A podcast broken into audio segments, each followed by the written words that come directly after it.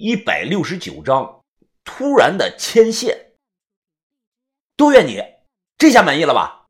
赔了人家三千呢，车大灯也坏了，明天还得去修理厂，没一千块钱根本下不来。哼，这能怨我吗？谁让你小子先骂我是屎壳郎的？我立即说道：“一共四千块钱，你赔给我，是转账还是现金？”石无常他左顾右看，随后他吹一声口哨，笑着说：“嘿嘿嘿，我没钱。”我立即停车，黑着脸拉下手刹：“你给老子滚下去！老子不送你啊！”行，可以，那我就把话撂在这儿啊！你要是敢不送我回去，我就打死你！我深呼吸，强忍住掏出枪来，一枪崩了他的冲动，发动了车子，重新上路。车内的气氛沉默，我看着前方的路况，扭头看着窗外。总之啊，就是他不理我，我也不理他。过了一会儿，他先笑着说：“ 啊，行了行了，哎，小子，别生气了啊！我为刚才的事儿向你道歉，我不该骂你生儿子没屁眼儿。”我也立即笑着说：“ 也是我有错，呃，我不该先骂你是屎壳郎，赔了几千块钱，没事啊，就当破财免灾了。”对于这种破财免灾的事啊，我一向看得很开，因为人有的时候钱一旦多了，总会碰到这样的事。我用四个字总结了一下，那就是“金满自溢”。这种现象无法避免，好像是一种自然的规律。放平心态，坦然面对就好了。所以我在意的压根不是这几千块钱，我在意的是他的认错的态度。他明明是长春会顶级的高手，却一点高手的风范都没有，甚至啊，有时候脾气性格还跟个小孩子一样。哎，对了，小子，你打算什么时候结婚呢？到时候我好过去看看。啊，我还没打算呢，估计还要很久。你想看什么？呃，看你生的儿子有没有屁眼儿。去你妈的！你没完了是吧？我告诉你啊！你要他妈的再敢诅咒我，我现在就开着车冲到湖里去，咱俩他妈的同归于尽！哎呦哎呦，可不敢那样，哎，可不敢，可不敢啊！我就开个玩笑，你可别当真了。我可是旱鸭子，不会游泳啊！他忙说道。我冷声的又说：“哼，你可能不会游泳，但是你应该会泳屎啊！因为屎壳郎掉到茅坑里永远不会淹死，它只会撑死。”哈哈哈！哈哈哈！石无常是放声大笑，我愣了一秒钟，随即也哈哈的放声大笑，也不知道笑什么，反正笑的眼泪都快出来了。我好久没这么发自内心的大笑过了。我擦擦眼泪问：“ 喂，你结婚了没有啊？有没有个一儿半女啊？”他正色的摇了摇头：“啊，我没有结婚，不过啊。”我以前也谈过好几个女朋友，就你这样还谈过好几个？我表示不信。哎，你可别小看我，我年轻的时候就打遍天下无敌手了。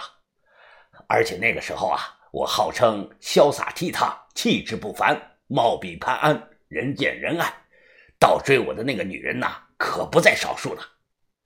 扯淡吧你！我不相信，有种你把裤子脱了，让我看看你的筋儿。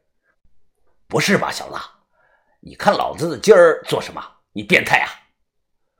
我只要看一眼就知道你碰没碰过女人，这玩意儿还能从外表看出来啊？怎么看呢？我摇了摇头，这是秘法，不能告诉你。总之啊，你要是不敢让我看，就证明你在吹牛，你压根没有谈过女朋友。听了我的话，石无常的脸色变了，不过他马上呢又强行的挤出了一丝笑容。呵 呃，好吧，好吧，我承认。不过啊，这有什么呢？我是从没有碰过女人，因为我对人生的伴侣要求很高的。我认为啊，肉体的接触是暂时的，只有灵魂的共鸣才能永恒。我乐了，哼，快拉倒吧你！你连肉体都碰不到，还想去碰灵魂？悲哀啊！真是替你感到悲哀。同样身为武者，你比起我认识的于师傅可差得太远了。哎你说枪为什么要放在枪套里头啊？因为枪如果不放在里面，一旦暴露在空气中，时间久了就会慢慢的生锈的，到最后啊，结果就是锈死了，导致无法发射的。师哥，我拿你当心腹之交对待，所以呢，我不想看着你受苦。哎，要不然你今晚干脆别回宾馆了，我给你找个地方，你把你的枪上点油，好好的保养保养。你小子得了吧，我没有兴趣。我想想又问：“哎，你觉得柳川鱼他怎么样啊？什么怎么样？你到底想说什么？”我眯着眼说：“你是单身，他也是单身；你是高手，他也是高手，共同点很多的。而且你和他啊算是不打不相识，要不你去追追他看？”石无常表情一愣，反手一巴掌甩在了我的脑袋上，笑着骂道：“你小子啊！”净跟我逗乐子，那他娘的怎么可能呢？怎么就不可能了？你又没有试过，怎么就会知道不可能呢？哎，你就说人家长得漂不漂亮？呃，漂亮，身材棒棒，呃，棒，那不就得了？人配你是绰绰有余的。他是有过不少的男人，但那是单纯因为练功的需要。哎，这就像你练这个六甲三十功需要吃屎一样。你俩这两条件啊，是彼此彼此门当户对呀。看他要张嘴，我忙着说：“哎，你先别否决啊，我并非是开玩笑逗你乐的，我是很认真的在说这件事儿。你也认真的想想我说的话。有的人这辈子啊，只能见那么一两面，一旦错过了，可就真的错过了。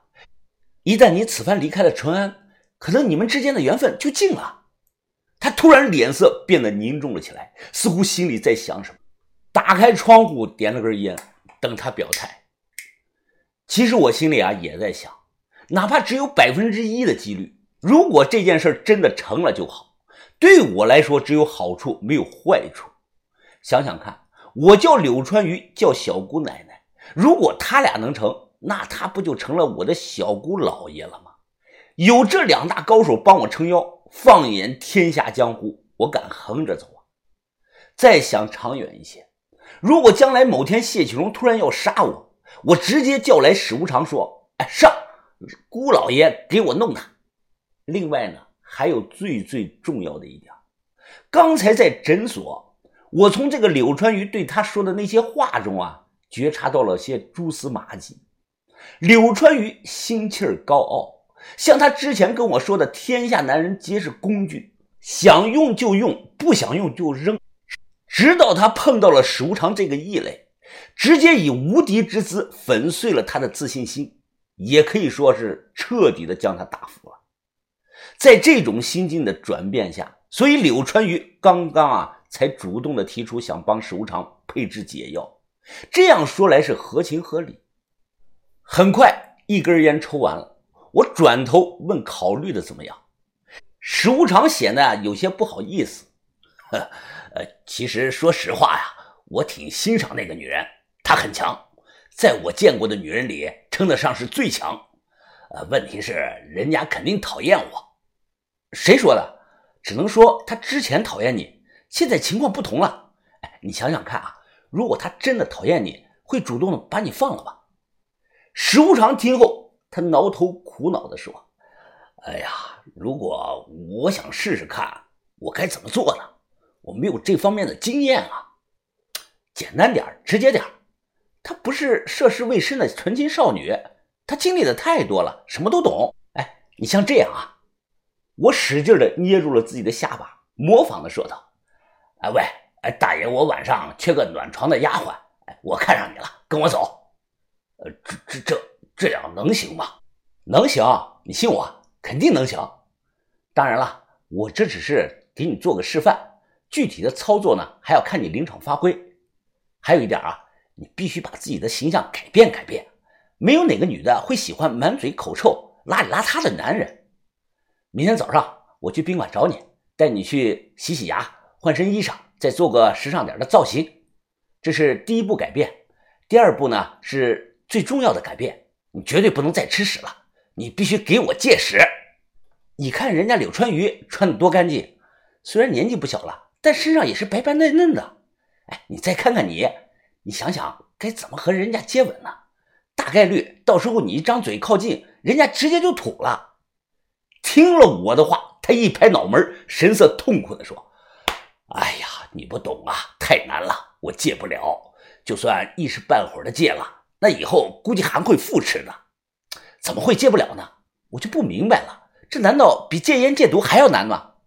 他点了点头。我深呼吸的想了想，说：“如果你不把这个东西戒了，那我可以百分之百的肯定说，天底下没有哪个女的愿意跟你。哎，我看你这是心理上有瘾，大概率是一种心理疾病。我抽空啊，带你去看看心理医生。